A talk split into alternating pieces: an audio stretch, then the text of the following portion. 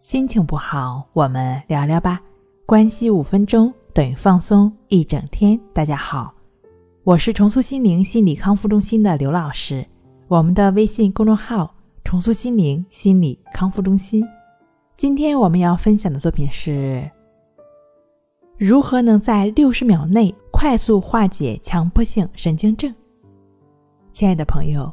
其实你大不必为自己的性格弱点而耿耿于怀，更不用因此失去自信。而你需要做的就是行动再行动，在永不停歇的行动中，性格将不知不觉地向我们所期望的方向发生转变。相反的是，假如只停留在理论的设计上，梦想着在一夜之间能够实现性格的改变，这完全不可能。而且还有可能给你带来灾难。所以说，我们千万别跟自己过不去。我们能做的就是永不停歇的行动。强迫者智商高，因为弱者不会强迫；强迫者情感丰富，因为麻木者不会强迫；强迫者心地善良，因为邪恶者不会强迫。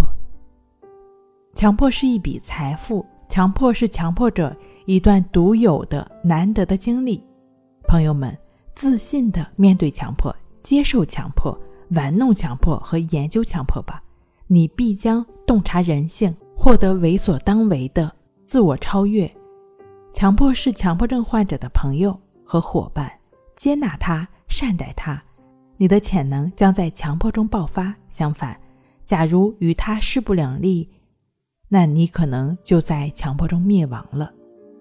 无论说你是否在强迫中，或者是说当下是否有强迫的症状正在困扰着你，你就只是专注当下你应该做的事情就好了。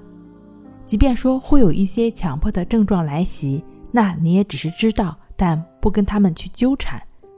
强迫症朋友们完全是可以通过抑制法，就只是亦是如此的练习，帮助我们化解强迫。